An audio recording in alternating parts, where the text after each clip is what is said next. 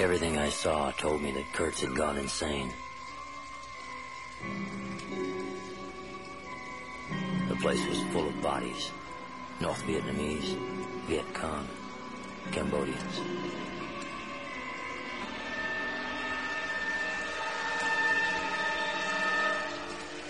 If I was still alive, it was because he wanted me that way.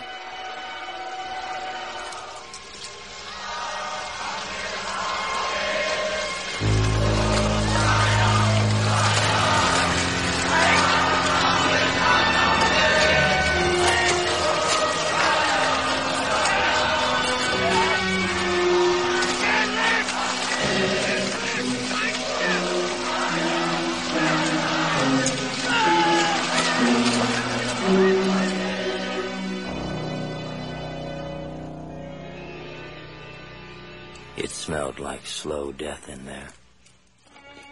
Malaria. Nightmares. This was the end of the river, all right.